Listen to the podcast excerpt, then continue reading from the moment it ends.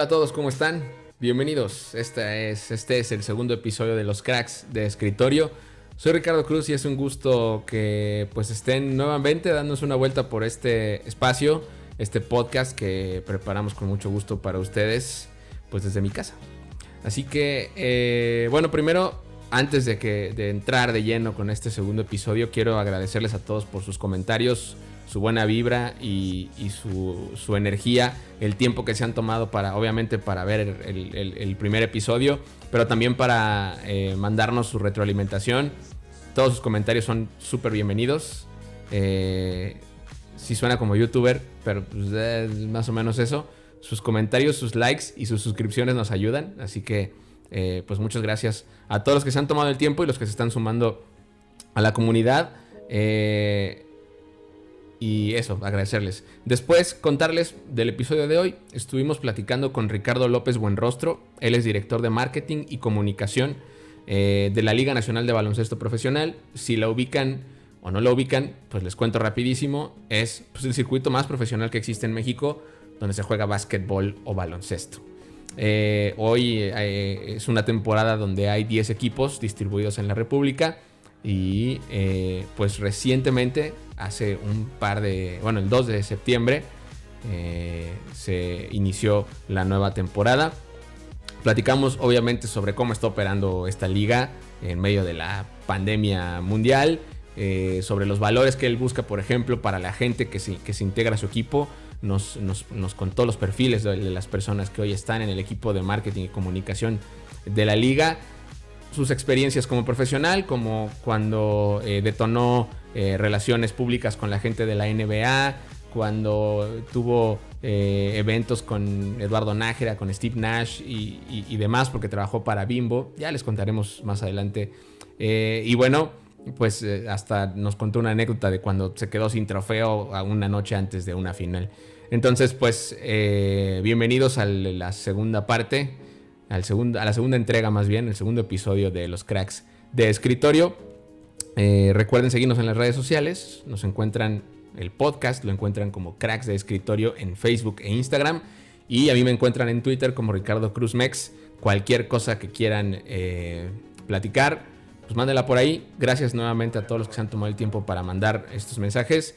Y pues los dejo entonces eh, sin más con el segundo episodio de los cracks de escritorio. Bienvenidos.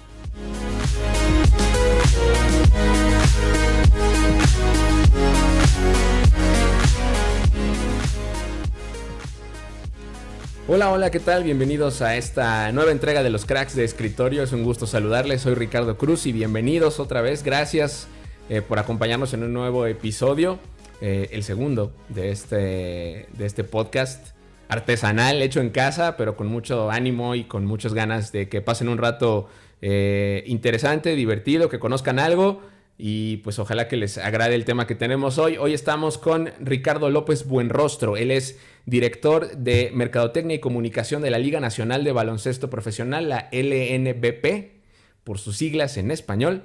Él es eh, egresado de la Universidad de las Américas en Puebla, es administrador de empresas, licenciado en administración de empresas, es exjugador de baloncesto eh, y pues parece que todo se acomoda, ¿no? Porque hoy está comandando desde la parte de marketing y comunicación a la Liga Nacional de Baloncesto Profesional.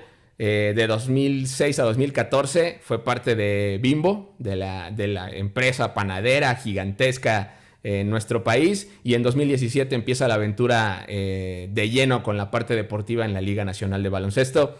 Ricardo, ¿cómo estás? Bienvenido a los cracks de escritorio.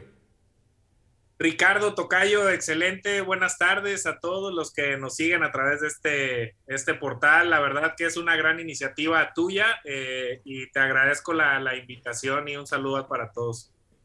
Oye, Ricardo, cuéntanos un poco, pues, cómo ha sido este inicio de temporada. Hace unos días, hoy estamos, estamos grabando este martes 7 de septiembre, pero hace unos días arrancó la liga como tal en esta nueva temporada. ¿Cómo ha sido el inicio de, la nueva temporada? Fíjate que el inicio ha sido, la verdad, bastante prometedor, bastante ajetreado, eh, bastante dinámico. Justo el día de hoy es el único día que no ha habido partido.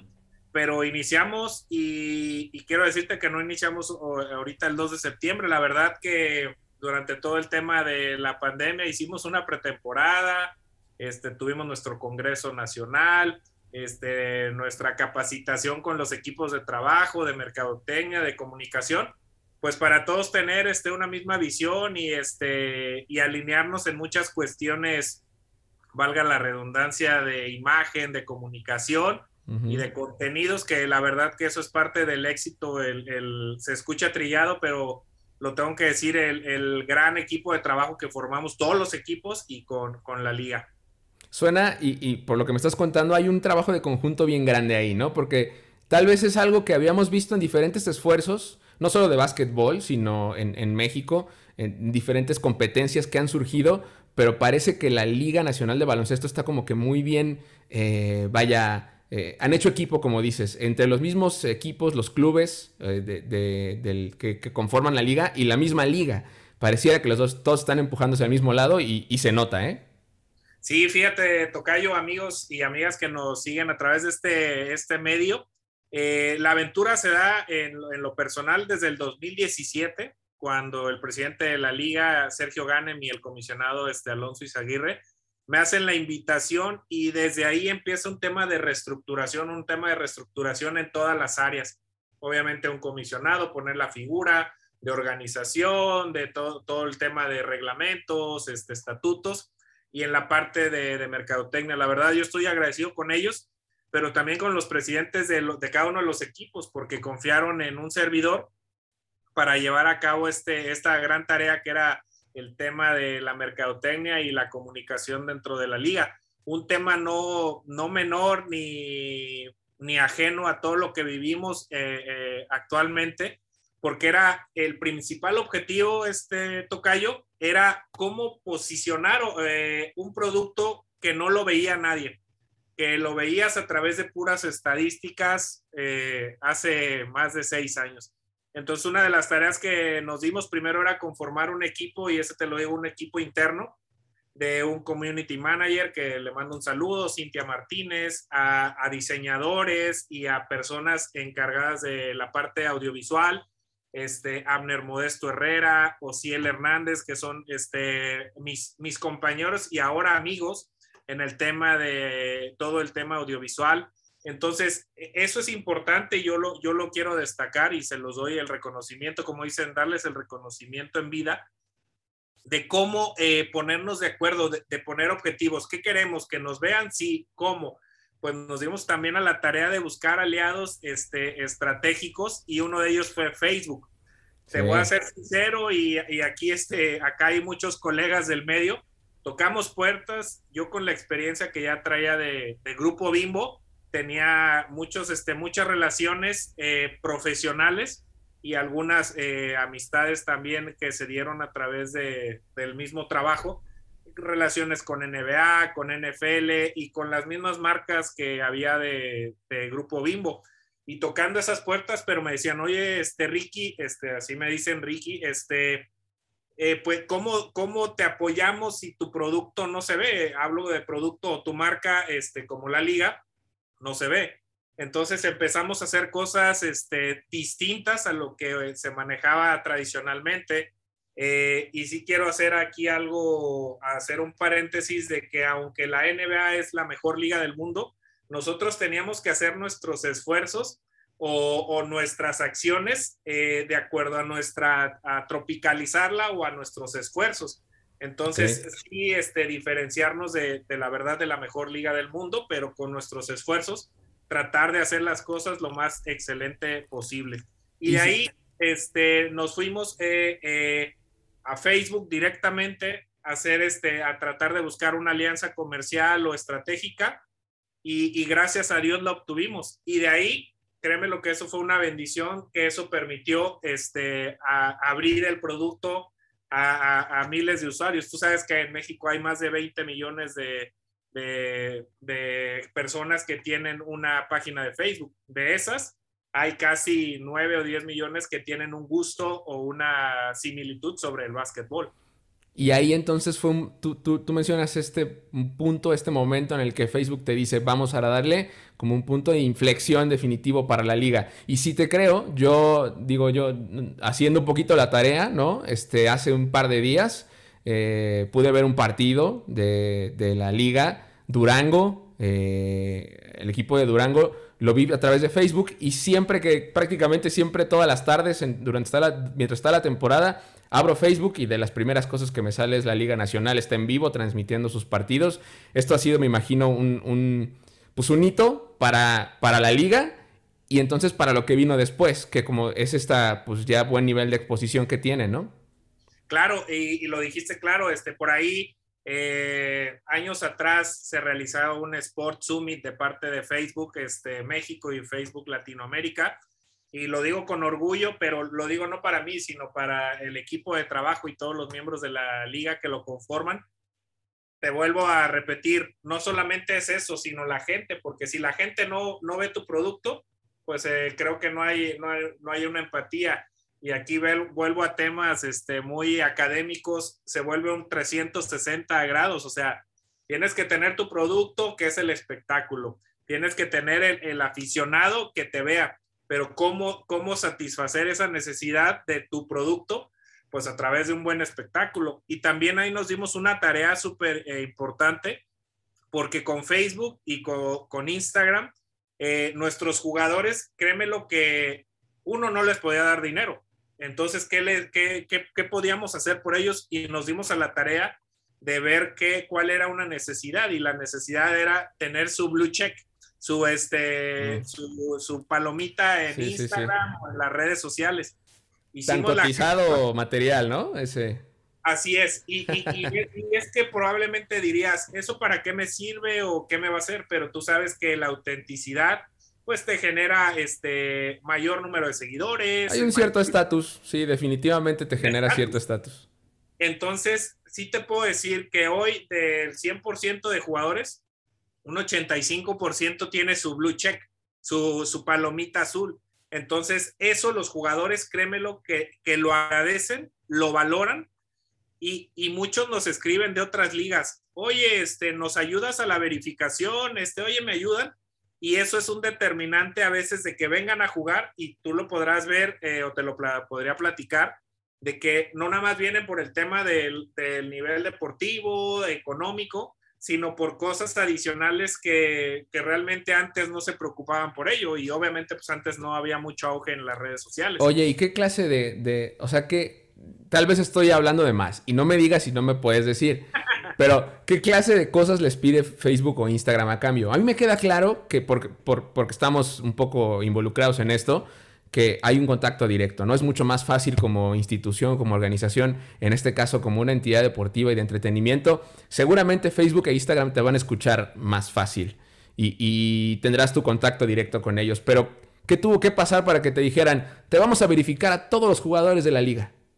Fíjate que algo bien importante era la relevancia y tú lo sabes, porque todo el contenido que generamos como mercadotecnia o comunicación es la relevancia de nuestros contenidos y que sea de, un interés y que sea algo valioso. Entonces, no me decían, oye, dile a los jugadores que posteen, sino simplemente había una serie de requisitos. En primera, que fueras figura pública, o sea, que no tuvieras este bloqueado tu, este, tu Instagram sino que fueras público, que le pusieras que eres deportista, eh, ciertos aspectos que la verdad hoy lo puedes hacer, cualquiera persona lo puede hacer.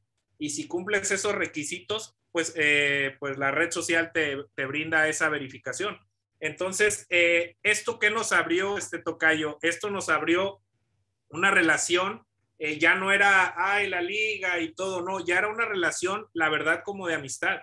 Entonces, eh, otra de las cosas que sí me gustaría destacar es que cuando llegamos a tener juegos de estrellas, los jugadores súper amables, súper accesibles, cuando les pedíamos que nos ayudaran en el tema de redes sociales, que generaran contenido, que interactuaran con la gente, eso créemelo que ha sido fundamental para el éxito de lo que hoy estamos este, tratando de cosechar. ¿Tú, tú, tú dirías o pondrías como uno de los primeros eh, pues sí, highlights de lo que has logrado en tu, desde tu llegada a la Liga Nacional, este, este gran paso digital que está dando la, liga para ponerla donde está hoy?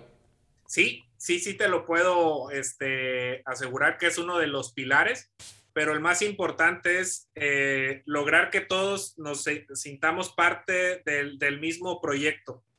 Eh, ya te lo repito, el trabajar en equipo, eh, el tomarlos en cuenta, o sea, porque más que un Summit o más que un, este, un evento de congreso, hacíamos reuniones o, nos veíamos y cuenta, visitamos las diferentes sedes, no vamos nada más a ver el partido, vamos y apoyamos a cada uno de los, de los equipos de trabajo.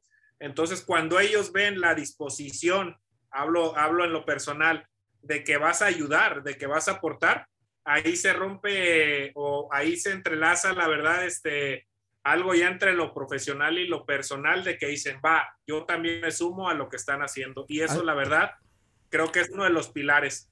Ha sido un trabajo entonces de equipo brutal, ¿no? Y, y, y, llegando a esta parte, hay algo que creo que en lo que todas las entidades deportivas han tenido que hacer equipo, es ahora con esta pandemia mundial. ¿Cómo los ha tratado ustedes? A mí me queda claro que hubo hasta una reducción de equipos en su momento en la Liga Nacional. Hoy, en 2021, con la situación como está y con el panorama probablemente muy similar o, parecido al del año anterior, donde también tuvieron temporada, creo que el tema del juego de las estrellas fue el que por ahora está en pausa. Pero fuera de eso, ¿cómo está la liga en ese sentido? Porque incluso llegué a darme, eh, a toparme con información de que todo el personal, todos los jugadores, todo el staff de la liga, o, que tiene que ver con, los, juegos y el espectáculo, están ya vacunados. ¿Eso es real? ¿Es esto es cómo, cómo hicieron eso?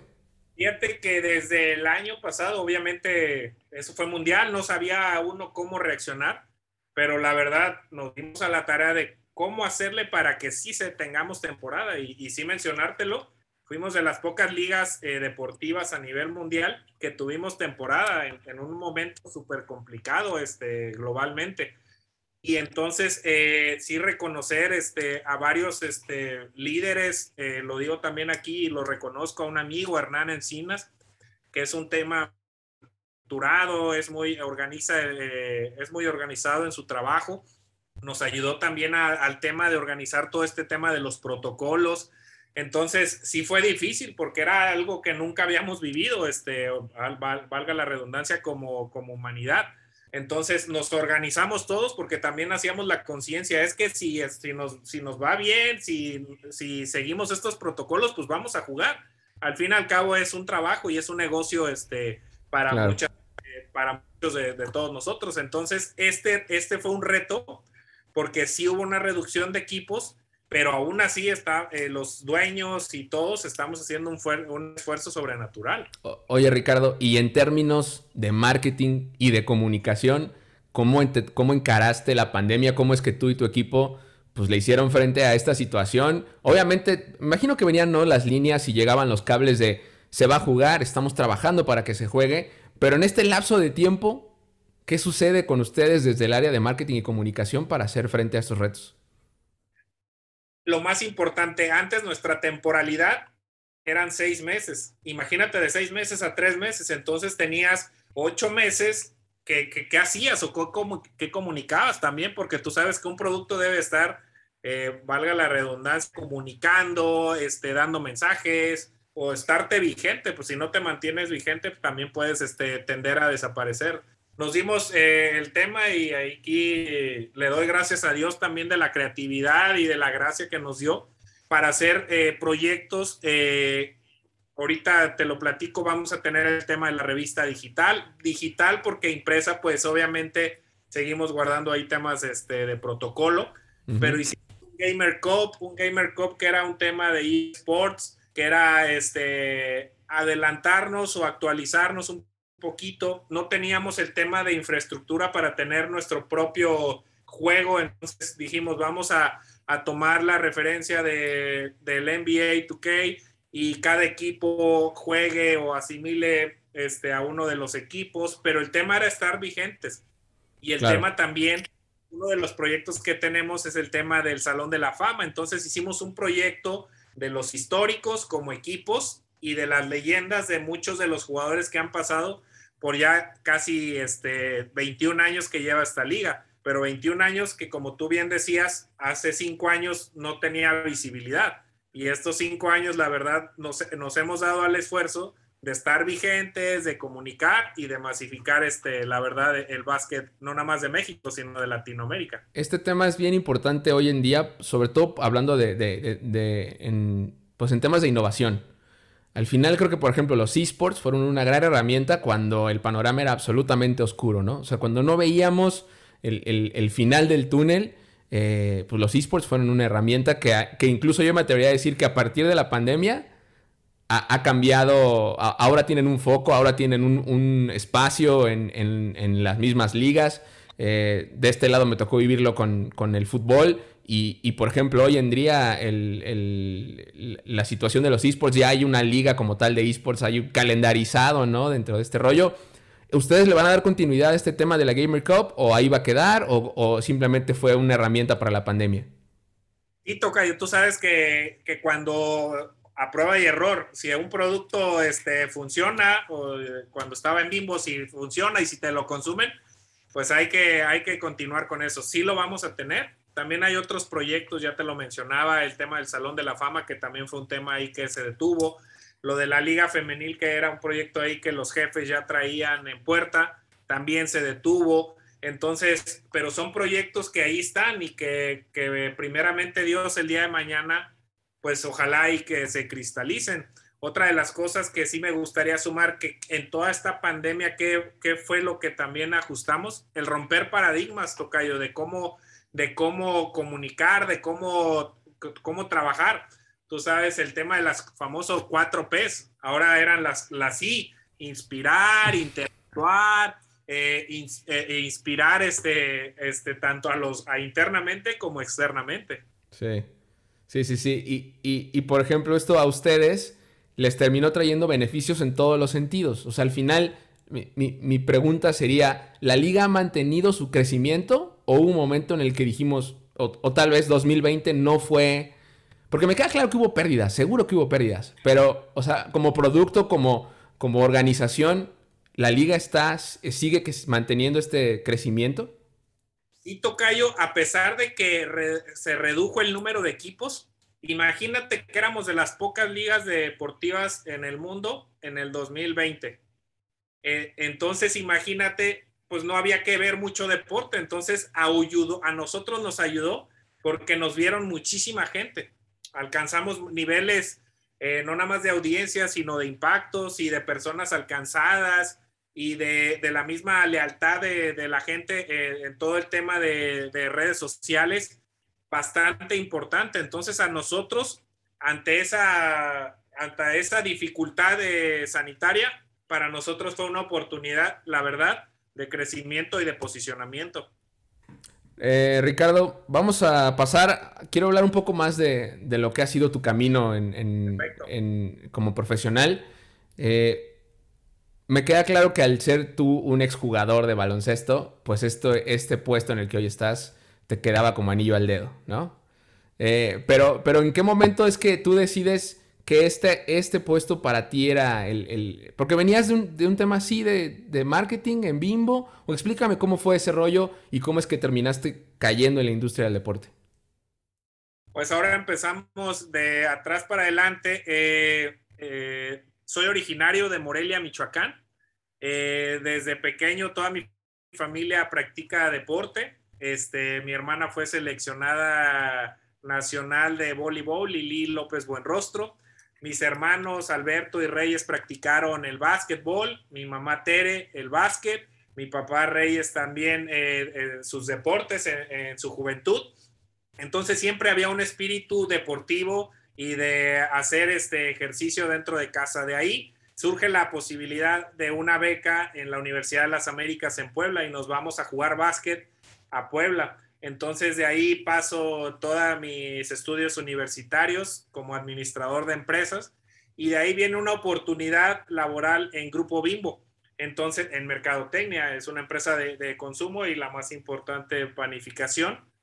Creo que subí los primeros, el primer año como 10 kilos porque me tocaba, estaba en, Lonchibón, en alimentos preparados, y era probar burritos, había que, había que dar todo por la marca.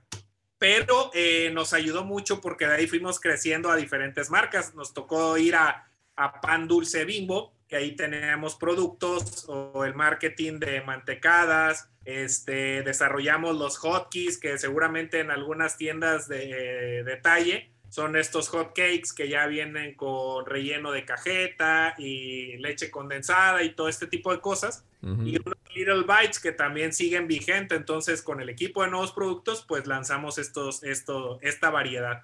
De ahí viene la posibilidad de seguir creciendo y tomamos el tema de liderazgo este, como brand manager eh, en Wonder era el hermano menor de Bimbo, entonces era todo el tema de, panes Bimbo y desarrollamos una línea que era que actualmente está y algunos se han migrado a Bimbo el tema de un pan de avena, este de ajonjolí, otro tipo de cosas, pero lo padre, volviendo a nuestros temas deportivos, es que nos toca el tema de la gestión con NBA y con NBA eh, tomamos eh, el tema de la licencia de NBA México y patrocinamos a unos jugadores. Eduardo Nájera, un gran amigo, este, la verdad que, nos ayudó bastante porque nos enlazó con Jason Kidd, que es Salón de la Fama, y, Steve Nash. Hoy, dos entrenadores, eh, uno en los Brooklyn Nets y otro en los Dallas Mavericks, Salones de la Fama. Eh, quiero mencionar que con un gran corazón y con una gran intención de siempre apoyarlos, trajimos eh, varias ocasiones a México, a diferentes partes de la República y la verdad ellos se quedaron encantados. Eso me ayudó, la verdad, en, las bases de lo que hoy estoy poniendo en muchas cosas en práctica.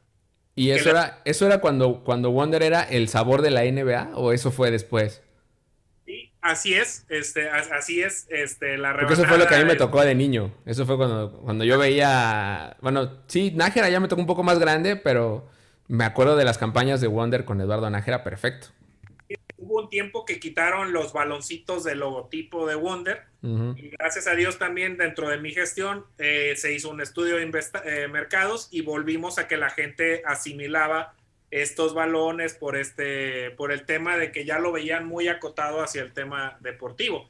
También agradezco mucho a, ahí a amigos y mentores, Alfonso Argudín y José Manuel González, que me ayudaron muchísimo ahí porque también amaban el básquetbol, lo aman y apoyaron mucho las marcas.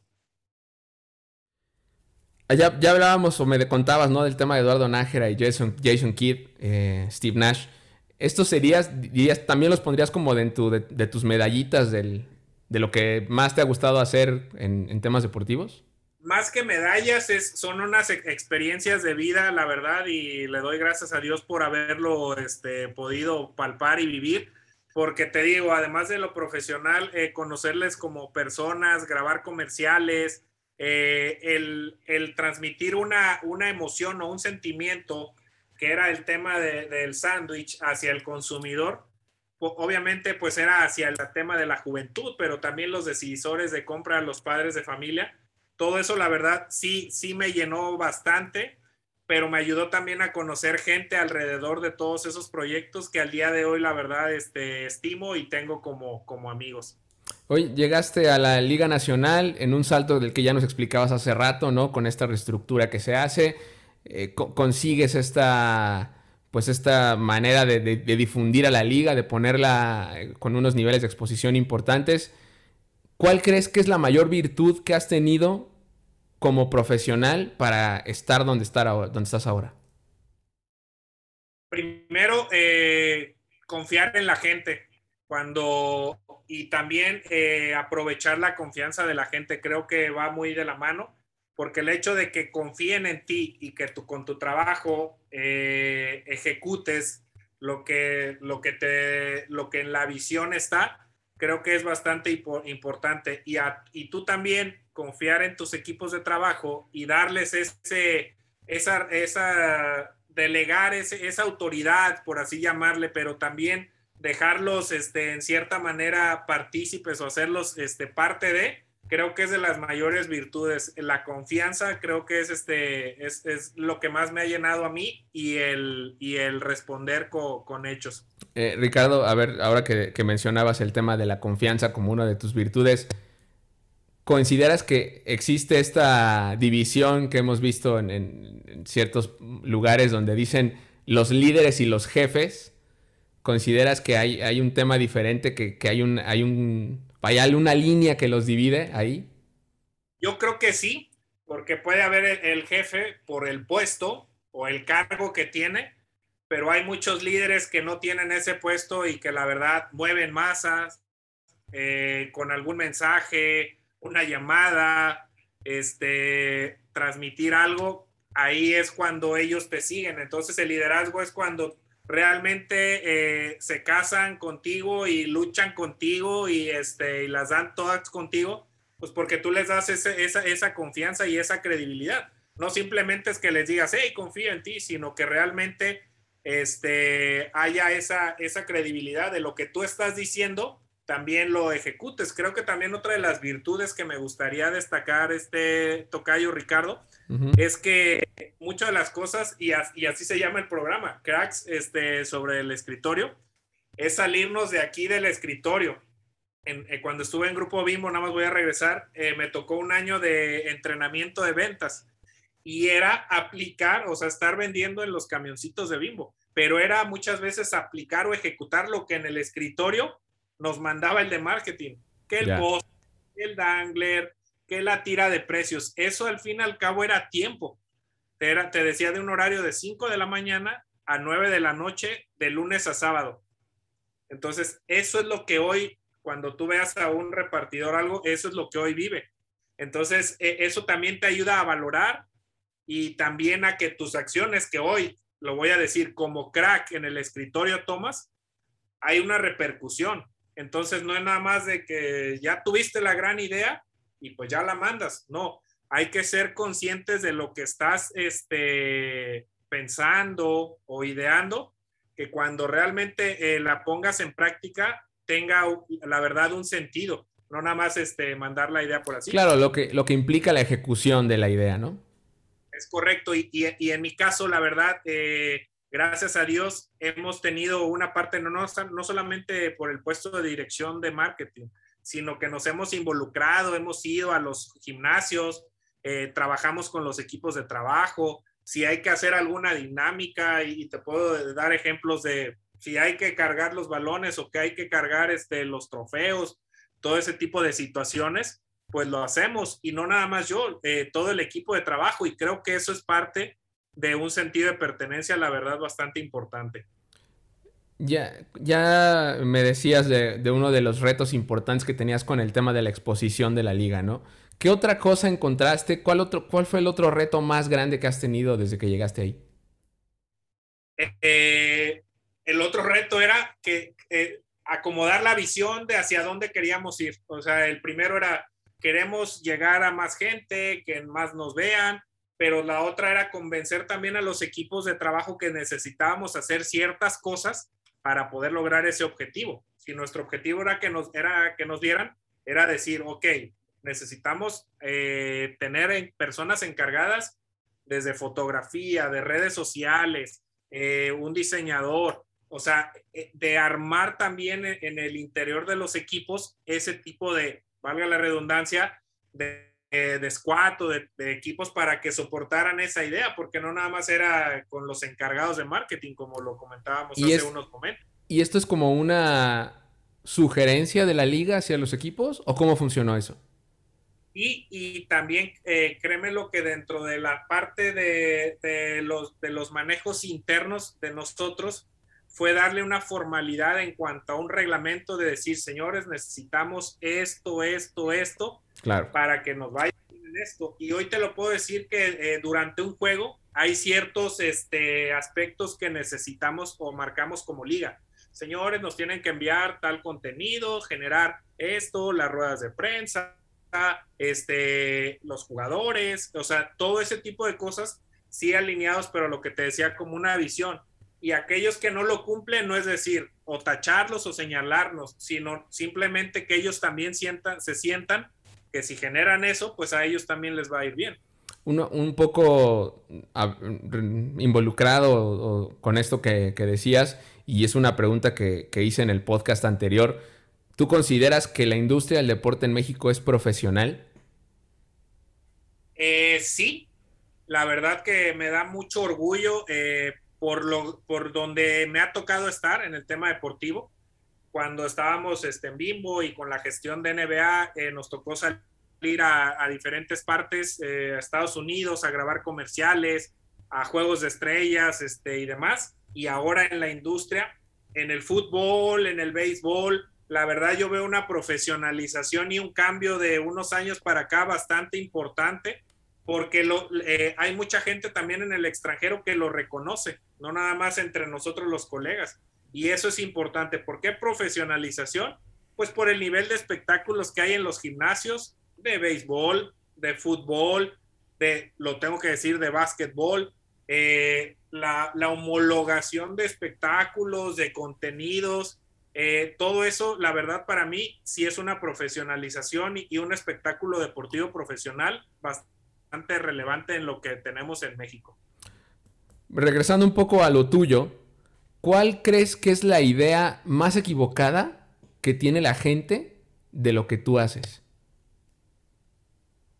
Que estamos, que estamos todo el día en el escritorio de traje y este y tomando decisiones de escritorio pero ya te lo mencionaba y lo digo con, mucho respeto y con mucha humildad, así como en mi caso, como, como conozco muchos colegas, el hecho de, vivir la pasión, cuando, cuando este trabajo es una pasión y cuando te entregas y le pones el corazón y vas realmente a escuchar a veces las necesidades y a, trabajar y vivirlo, creo que ahí es cuando, cuando conectas este, algo bien importante dentro de tu ser y lo transmites hacia los demás. Entonces, ¿cómo nos ven? Pues aquí en el escritorio, pero creo que, la percepción es otra cuando te ven ahora sí que en acción. ¿Qué crees que es lo mejor de tu trabajo?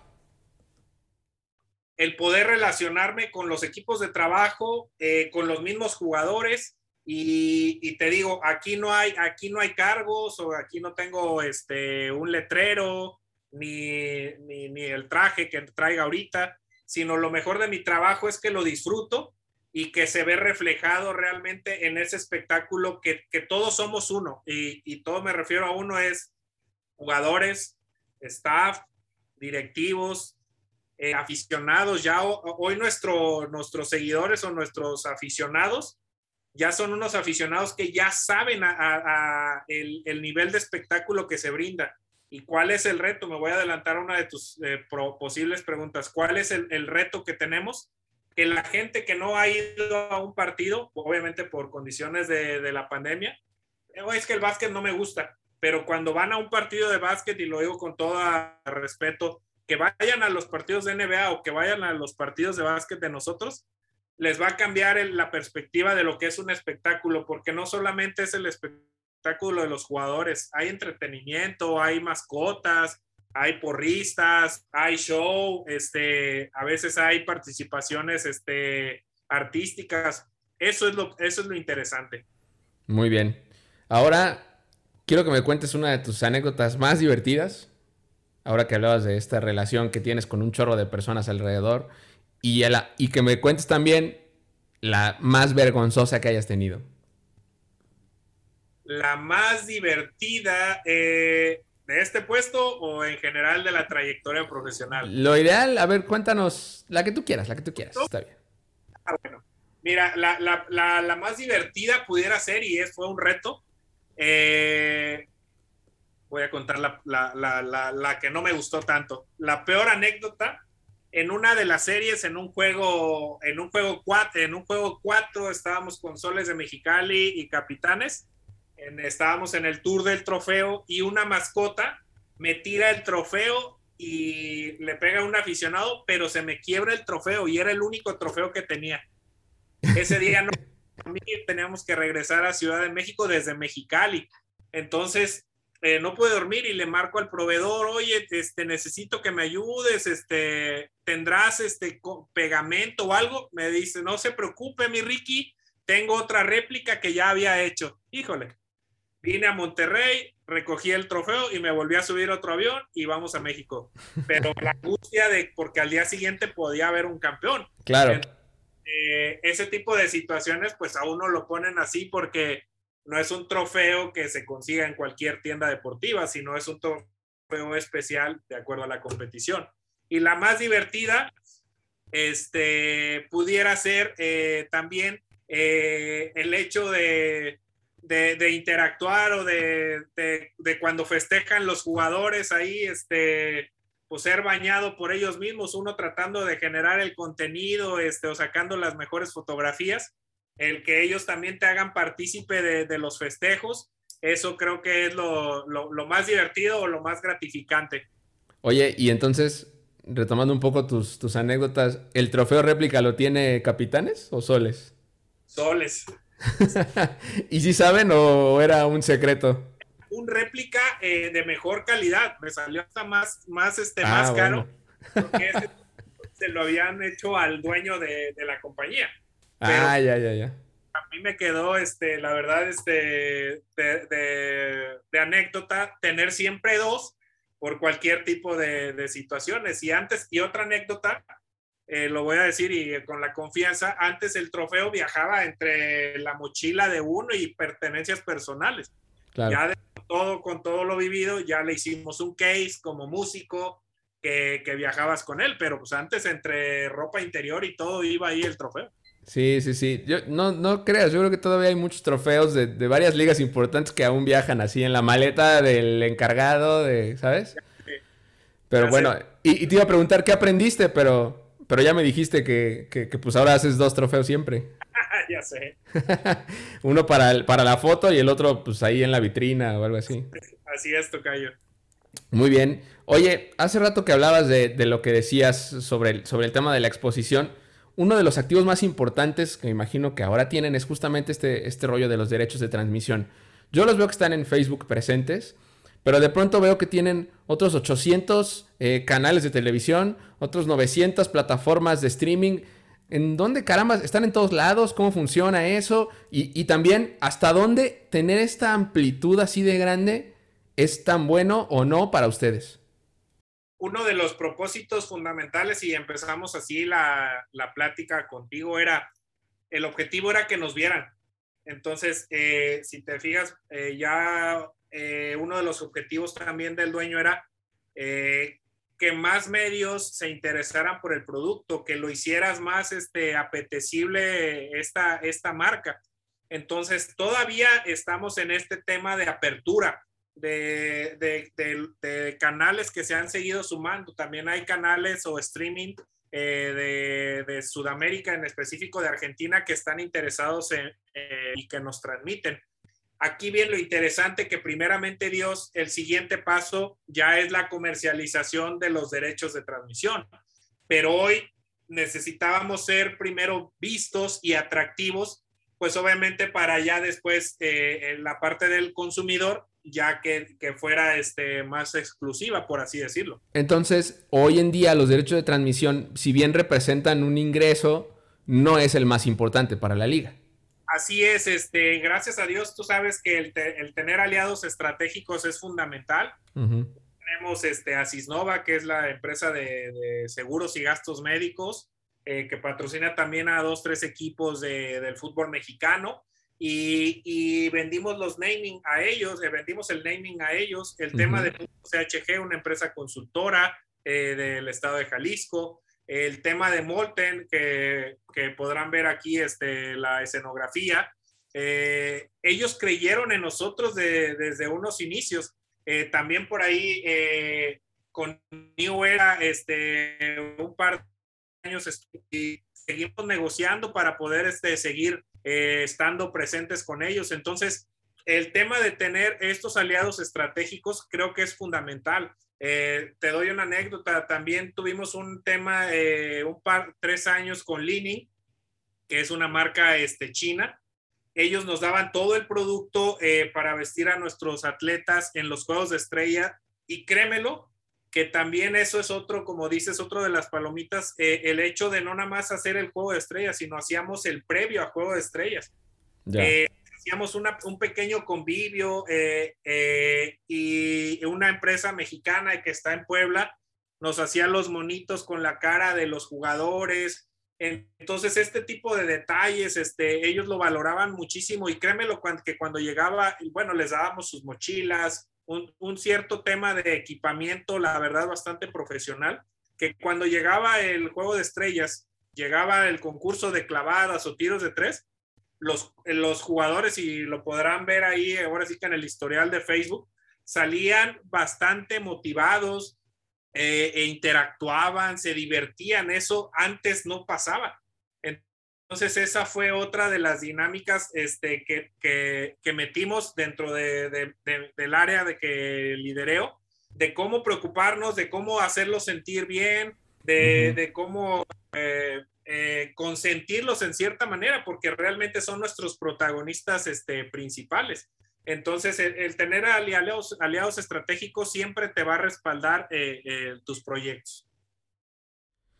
Esto que, mencionas creo que tiene que ver mucho con el, con el tema de la experiencia tanto del aficionado como el de, en este caso, de la gente involucrada, de la gente que está en competencia, de los mismos entrenadores y staff que tienen que ver con el espectáculo. Eso, eso a ustedes les fue una de las eh, misiones que tenían desde el inicio, porque yo, yo lo veo porque creo que le ha costado mucho trabajo a otro tipo de espectáculos eh, entender esa parte también que, muy probablemente si tus jugadores están bien, probablemente sea distinto, ¿no? la imagen que ellos eh, o cómo hablen de la liga en su momento.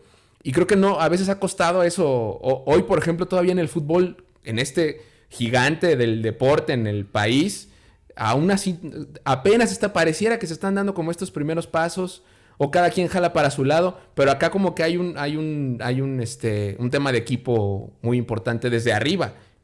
Sí, fíjate que, te voy a ahí hacer este, una observación. Desde arriba también había el tema, no, ¿para qué hacemos? ¿O por qué hacemos? ¿O por qué un día más? Eh, más gastos. Este, claro.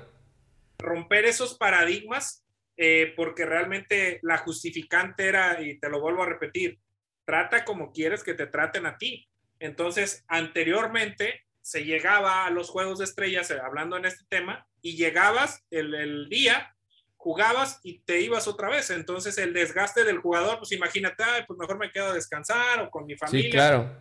Ah. Porque todo se centraba en el, en el, en el ticketing, ¿no? En, pues vamos a vender un partido y se acabó.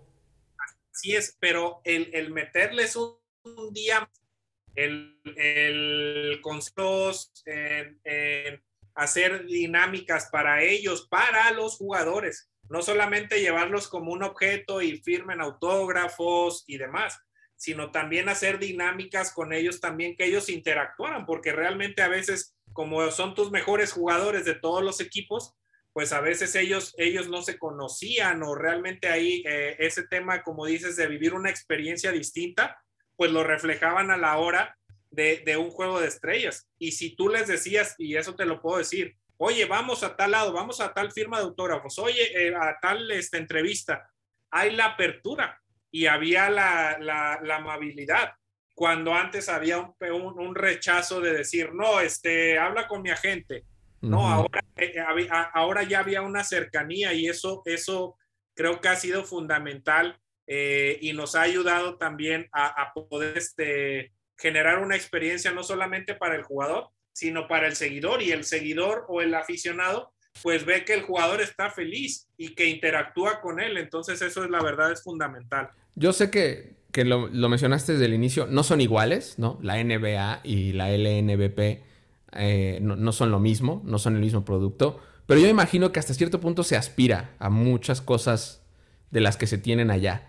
¿Dónde, dónde, tú ves eh, a la LNBP? ¿Qué tan lejos o qué tan cerca ves a la Liga Nacional de Baloncesto de, un espectáculo como el de la NBA?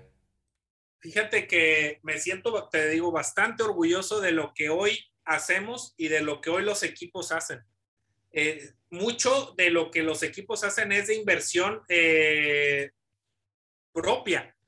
no tienen los grandes este, montos o las grandes inversiones, o también, aunque algunos tienen muchos patrocinadores, no tienen esos presupuestos que a veces este, los equipos este, del país vecino tienen.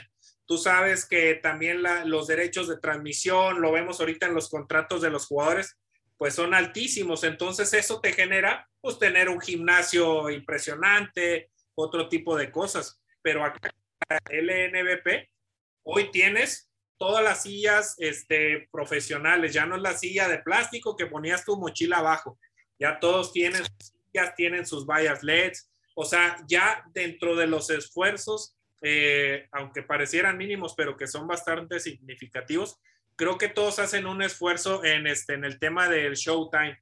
Y ahí quiero destacar muchos equipos que, que son liderados en este tema por mujeres y el tema de la inclusión, la verdad que, yo estoy súper contento porque son mujeres líderes que manejan eh, el game day o el, timeline del partido, de, cómo a qué hora entre tal la mascota, que entre el show de luces, que entre la que canta. Es, eso, eso te habla de un liderazgo también bien importante en otro aspecto ya del juego per se. Entonces, volviendo al tema, ¿qué aspiro? pues a simplemente a seguir mejorando lo que hoy tenemos y a seguir fortaleciendo no solamente el producto de la liga, sino de todos los equipos. Oye, ¿a través de qué canales de comunicación la liga le habla o, se acerca a los aficionados? Mira, eh, los canales tradicionales, obviamente de plataformas este, digitales, ha sido la verdad el primer, la primera opción, pero hoy ya se suman otros canales de comunicación eh, tradicionales, valga la, redundancia, la televisión y algunos medios este, impresos que también por ahí, este, la verdad, este, nos apoyan y que se han ido sumando año con año. Oye, y como sabes, pues un poco del objetivo de este espacio es de alguna forma mostrar un camino, ¿no? Hacia, hacia las entidades deportivas o las organizaciones deportivas. ¿Tú qué clase de personas buscas que estén en tu equipo? ¿Qué, qué, tipo de, de, perfiles tienen los que hoy están? y cuáles serían pues tus ideales a futuro para un equipo de la Liga Nacional de Baloncesto de Marketing y Comunicación. Fíjate que lo dices bien importante. Primero, que sean personas auténticas, que, que crean en ellos mismos. Sí te voy a dar el ejemplo de uno de mis compañeros. Eh, venía de otro equipo de trabajo y el cuate moralmente eh, bajoneado, no estaba motivado, lo bulleaban, qué sé yo empezamos a creer en él, empezamos a delegar eh, responsabilidades y hoy es un elemento súper valioso. Entonces, ¿qué es lo que yo, yo veo o yo valoro? El tema de la autenticidad, que sean personas íntegras, que sean buenos, este, buenos miembros de familia, este, que sean este, respetuosos de su trabajo. Esto es bien importante. Nosotros marcamos ciertos horarios dentro del trabajo, pero sabes que también nuestros partidos son en la noche, entonces laboramos Este, de lunes a domingo, este, casi este, más de 14 o 16 horas. Entonces, gente comprometida y que sea responsable y sobre todo gente eh, que tenga iniciativa. O sea, que no nada más se centre en su área de trabajo, sino que también este, tenga la disponibilidad de aprender y también de enseñar en ocasiones. ¿Cuál es el valor principal que tú buscas en alguien para integrarlo a tu equipo? Que sea una persona íntegra, que sea un, eh, buen ser humano este, y lo conoces. O sea, en una entrevista de, trabajo lo puedes ver por cómo se expresa, cómo se expresa, no solamente de su profesión o de su, experiencia, sino de cómo te habla a veces de, en aspectos hasta de su familia. Creo que eh, cuando ves a alguien así íntegro, creo que te puede funcionar y no es de que lo vayas a moldear, porque hay mucha gente pues que, que entramos sin experiencia y eh, ahí es donde me gustaría también hablarles a, muchos de los que te siguen, eh, que no se desanimen, porque va a haber mucha gente que a veces ni lo saluda. a mí me pasó, y esta es una anécdota profesional, fui a un Sport Summit pues te encuentras a muchos amigos o no amigos, este, conocidos de la industria o que lo sigues a través de las redes sociales y te acercas, los saludas, pero pues ni te conocen o no, no te conocen tus redes sociales o ni tu liga o no la importancia. Créeme lo que hay, sí hay a veces un recelo. Yo a todos estos amigos, yo ya lo pasé, yo lo viví. Entonces, nunca dejar eh, que una mala impresión, que una falta de un saludo eh, te haga menos. Creo que la confianza en uno mismo es el principal, este, eh, el principal motivador que debe de tener uno. Creer en uno mismo, creer en lo que está haciendo, creer en, la, en las convicciones, porque eso el día de mañana, gracias a Dios, este, te va a poner en un mejor lugar y no un mejor lugar para que si esa persona te acepte, no la primera que debes de ser aceptado eres tú mismo. Hace, no mucho me dijeron que en estos casos como el que mencionabas ahora, es, se trata de una carrera de resistencia y no de velocidad, ¿no? Hay que aguantar y hay que, hay que mantener el ritmo hasta dar con el, con el lugar adecuado. Tú, por ejemplo, vienes de una empresa como Bimbo, en la que precisamente no, su giro no es precisamente el deportivo, pero justo como orbitando alrededor de estas empresas es como probablemente puedes, puedes tener una oportunidad de estas. Y ese, ese sería tu consejo, ¿no? Para, para la gente que, que, hoy en día, por ejemplo, está buscando una oportunidad en la industria. Y, te voy a dar también otra, y no nada más porque venga de, una empresa transnacional, sino también por el tema de, de, de tener la convicción. Eh, tengo varios conocidos que se acercaban a uno, que le tendían la mano, que te ayudaban. O sea, eso quiere decir que quieren aprender.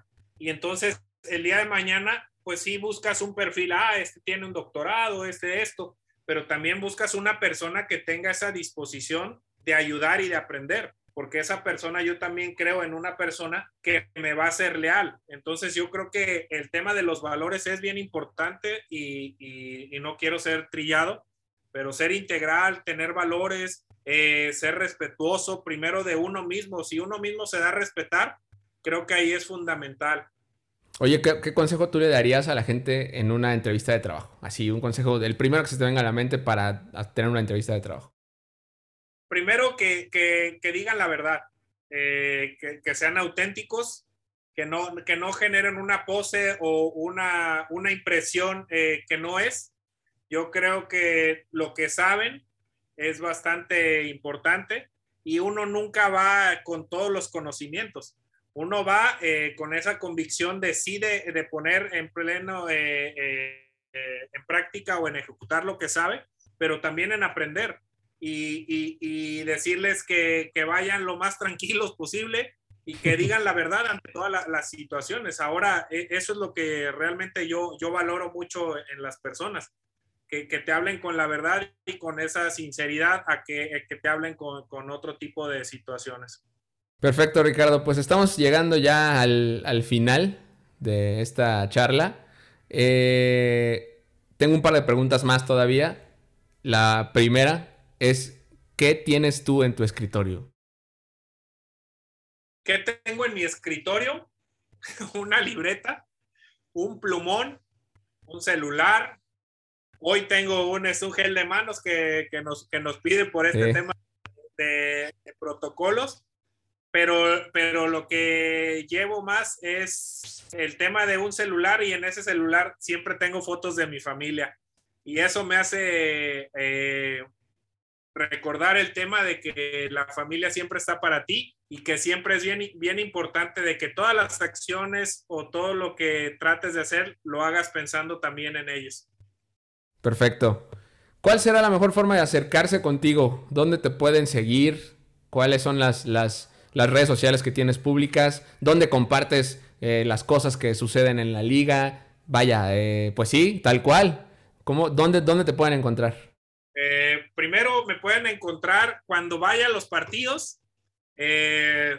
soy muy accesible, este, si no, no recuerdo algunos nombres, este, la verdad, me gusta la verdad convivir porque aprendo también de, mucha, de muchos casos de, de, vida de la gente y en las redes sociales, en Instagram como Buen Rostro Ricardo, este, todo junto y con una R, Buen Rostro Ricardo, este, me pueden encontrar y será un placer este, poder interactuar eh, eh, a través también de tus medios, de tus colegas y creo que la verdad, este, no me quiero adelantar, pero felicitarte por este tipo de plataformas que nos permiten a nosotros platicar nuestras experiencias de vida, nuestras experiencias profesionales porque eso eh, vamos conociendo más y hay que ser humildes y sencillos porque de muchos aprendemos y eso hay que ponerlo en práctica y creo que cuando, cuando sigamos aprendiendo vamos a ser mejores este, personas. Ya casi, ya casi me quería quedar, no me quiero quedar con esta. Los mentores que tú tuviste, ¿qué, qué rol jugaron en tu carrera? Eh, primero, darle gracias a Dios por, por, por eh, que siempre nos ha, guiado. Mi madre, mis hermanos, mi hermana y al día de hoy eh, mis niños, América, mi pareja eh, ellos son mis principales este, mentores y motivadores que al día de hoy me motivan a, dar lo mejor de mí y, este, y que doy lo mejor por ellos. Y por último, hablaste hace un momento de la liga femenil. ¿Eso va a suceder? ¿No va a suceder? ¿Está en pausa? ¿Qué, qué podrá pasar? Está en pausa. Ese es un proyecto que está en pausa, al igual que el Salón de la Fama. Entonces son proyectos que ya están, se han mencionado eh, próximamente y lo adelanto, tendremos el tema de la revista digital, un, un, espacio donde podrán conocer muchas cosas de los equipos, del básquetbol en general. Pero esos proyectos están eh, ahí en el tintero y que se podrán cristalizar próximamente. Y yo personalmente les quiero invitar a que se den una vuelta a los partidos de la Liga Nacional de Baloncesto. Yo he podido hacerlo en un par de ocasiones con eh, el tema de Astros de Jalisco. Estamos en Guadalajara, entonces realmente es, eh, digo, antes de la pandemia, eso sí, no he podido ir durante, durante, desde que empezó este tema. Pero es una experiencia muy divertida, muy interesante. Yo lo pasé muy bien en un par de juegos que estuve en la Arena Astros aquí en Guadalajara. Y si ustedes tienen cerca uno de los equipos, uno de los 10 equipos eh, que están hoy compitiendo en la Liga Nacional de Baloncesto, dense una vuelta, dense la oportunidad. Y si, y si todavía se la están pensando por el tema de, ay, es que quiero ir al estadio, no sé si, es buena idea, chequen las transmisiones, están prácticamente todos los equipos están en Facebook, este Ricardo. Así es. Así es, este, sí, como dicen, invitarlos. Eh, tenemos dos campañas, este es mi juego y la otra es la LNEP, la tienes que vivir, la tienes que vivir presencialmente y si no a través de, las plataformas digitales que ya aparecerán ahorita aquí, que es arroba LNEP oficial. Invitarles y que disfruten y, y bueno, y que Dios les bendiga y gracias nuevamente, Tocayo, por la invitación. Gracias a ti y gracias por las palabras. Este, eh, es, un, es, un, gusto, la verdad, platicar y conocer a la gente que hoy está tomando las decisiones en las entidades deportivas en México. Ese es el objetivo de este espacio, que la gente los conozca también, porque muchas veces no hay foco, ¿no? Hacia, el foco está totalmente en los atletas y, y, hay mentes maestras de, la comunicación eh, detrás de, de todo esto. Entonces, pues otra vez muchas gracias Ricardo por estar en los cracks de escritorio. Es el segundo episodio, así que este, pues ojalá que nos volvamos a encontrar más adelante. Seguro que sí, Tocayo. Dios les bendiga y muchísimas gracias. Gracias a todos por acompañarnos en esta nueva entrega de los cracks de escritorio. Soy Ricardo Cruz y pues nos vemos en la próxima.